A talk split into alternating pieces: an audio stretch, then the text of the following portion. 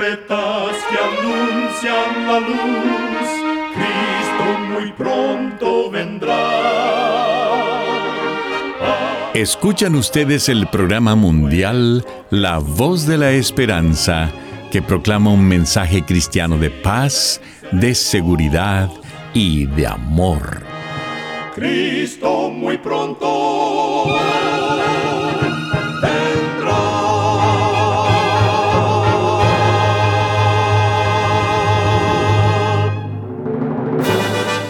Les extendemos un cariñoso saludo de parte de todo el equipo de La Voz de la Esperanza. Es un placer poder saludarles desde nuestros estudios en Los Ángeles, California. Hoy tenemos un programa lleno de bendiciones para usted que con mucho cariño y con la ayuda de Dios hemos preparado.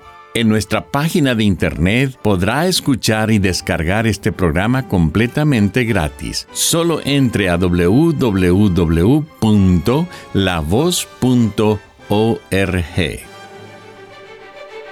Y ahora, para comenzar el programa de hoy, nuestra nutricionista Necipita Ogrieve tendrá el segmento Buena Salud. Su tema será el calciferol. El calciferol o vitamina D3 es imprescindible para nuestro organismo. Ayuda a absorber el calcio, una sustancia necesaria para tener huesos fuertes, y contribuye a prevenir la osteoporosis, una enfermedad que debilita los huesos y los hace más propensos a fracturas. Además, los músculos necesitan calciferol para el movimiento y los nervios para transmitir mensajes entre el cerebro y otras partes del cuerpo. Y la vitamina D o calciferol es indispensable para que el sistema inmune combata las bacterias y los virus. El cuerpo produce vitamina D cuando la piel descubierta se expone al sol. Y alimentos como leche, yema de huevo y pescados grasos también aportan esta vitamina. Pero si no pasas tiempo al sol, tus niveles de vitamina D3 pueden ser bajos. En ese caso, habla con tu doctor. Para corregir los niveles de vitamina D3, es posible que necesites suplementos. Recuerda, cuida tu salud y vivirás mucho mejor. Que Dios te bendiga.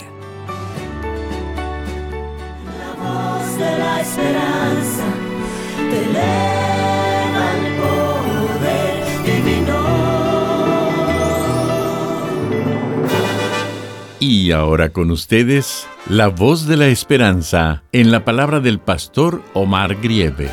Su tema será, Cuida tus pensamientos.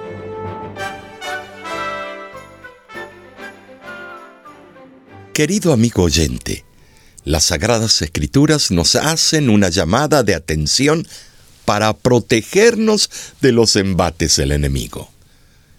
En Primera de Pedro capítulo 5, versículo 8 dice, Sed sobrios y velad, porque vuestro adversario el diablo anda alrededor buscando a quien devorar. Es imposible intentar abarcar sus sistemas de ataque porque este adversario embiste con métodos y sin ellos. La comparación que hace el apóstol con un león que ataca a sus presas es muy acertada. El felino rasguña con sus patas delanteras y traseras, ataca con uñas y dientes, y sus instintos lo llevan a morder el cuello para causar el más grave daño. Así también, el adversario ataca nuestra parte más vulnerable, nuestro cuarto de máquinas, nuestra ciudadela, nuestra mente y sus diferentes compartimientos. Entre ellos está el subconsciente es su blanco principal porque explicado en forma sencilla y no científica, el subconsciente es donde se establecen los hábitos repetitivos.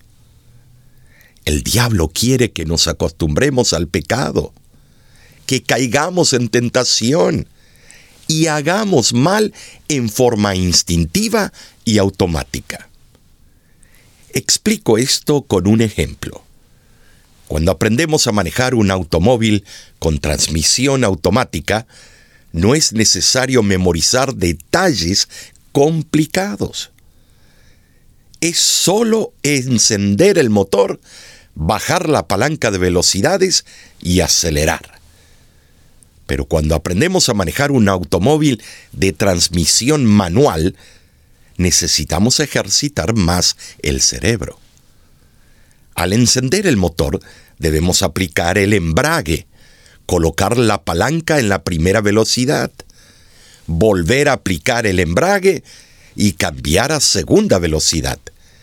Y así sucesivamente pasar de cambio en cambio, hasta poder correr con mayor velocidad y menos esfuerzo del motor. Debemos aprender de memoria y acostumbrarnos a todos estos pasos. En verdad, debemos hacerlo instintivamente, al punto que podamos pensar, hablar o ver otras cosas y en forma automática hacer los cambios necesarios para manejar. El adversario la serpiente antigua, que se llama el diablo, quiere que nos acostumbremos instintivamente a la maldad, para que vivamos pecando. Su meta es que estemos constantemente ofendiendo a Dios. Ahora, ¿acaso piensas antes de pecar? Nadie puede decir, cuando menos pensé caí. El pecado anduvo primeramente en nuestra mente y luego lo llevamos a cabo. Alguien quizá diga, es que no puedo dejar de pensar en el pecado. No creo que no pueda.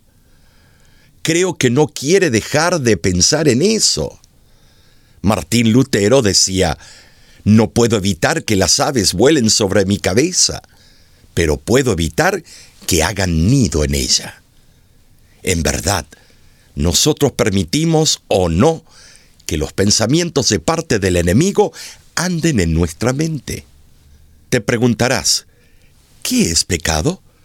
Primera de Juan capítulo 3 versículo 4 y 8 dice, Pecado es la infracción de la ley. Todo aquel que practica el pecado es del diablo, porque el diablo peca desde el principio. Y tristemente, la muerte es el final de todo aquel que comete pecado, porque la paga del pecado es muerte, según nos dice Romanos capítulo 6, versículo 23. Pero tengo buenas noticias para ti. Primera de Juan capítulo 3, versículo 8, termina diciendo que Cristo vino para deshacer las obras del diablo. Y Romanos capítulo 6, versículo 23, afirma que el regalo de Dios es vida eterna en Cristo Jesús, Señor nuestro. Los dos pasajes aseguran que el antídoto contra el pecado es Jesús, y este concepto se encuentra en toda la Biblia. En Cristo podemos librarnos del pecado y de sus mortíferas consecuencias. Tenemos vida y vida eterna en Jesús. Por esta razón, nuestros pensamientos deben estar amparados por Dios. Cuando tú y yo nos entregamos a Dios, nuestra mente estará inmune a los ataques del enemigo. Nuestros pensamientos serán positivos y nos llevarán a la victoria contundente contra cualquier ataque del adversario. Job decía, no hay pensamiento que se esconda de Dios. Esto es cierto, porque Dios es omnisciente. Frente a esta verdad te pregunto, ¿hay algún pensamiento en tu mente que te avergonzaría que Jesús lo supiera?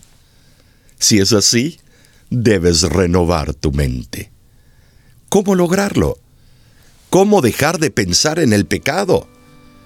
No hay fórmula mágica pero existe una manera que puede ofrecer la solución a tu problema. La mejor forma de renovar tus pensamientos es ir a la presencia de Dios, manteniendo una relación personal con Él, a través de un hábito diario de oración y lectura de la Biblia. De esa manera estarás sirviendo a Dios y agradándole con tu servicio. Hoy te invito a pedirle a Dios que renueve tu mente, que cambie todo modelo de pensamiento que te está llevando a la derrota espiritual y que llene tu vida de su santa presencia. Dios te bendiga y te guarde.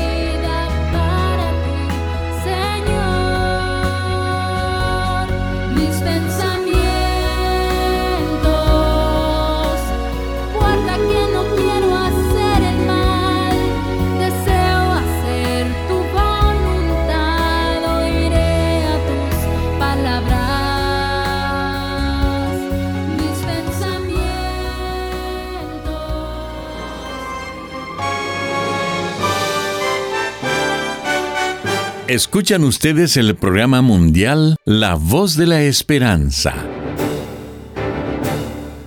Como cada semana, nos sentimos muy contentos de saber que contamos con su compañía. Recuerde que usted puede obtener el programa del día de hoy entrando a nuestra página www.lavoz.org. Ahí mismo usted también encontrará las diferentes maneras de ponerse en contacto con nosotros. Muchísimas gracias amigo, amiga oyente por su atención. Dentro de una semana, por esta misma emisora y a la hora de hoy volveremos con otro importante mensaje espiritual. Y ahora nos despedimos de nuestros oyentes diciendo a cada uno de ellos, Dios te bendiga y te guarde. Haga resplandecer Dios su rostro sobre ti y tenga de ti misericordia. Dios alce a ti su rostro y ponga en ti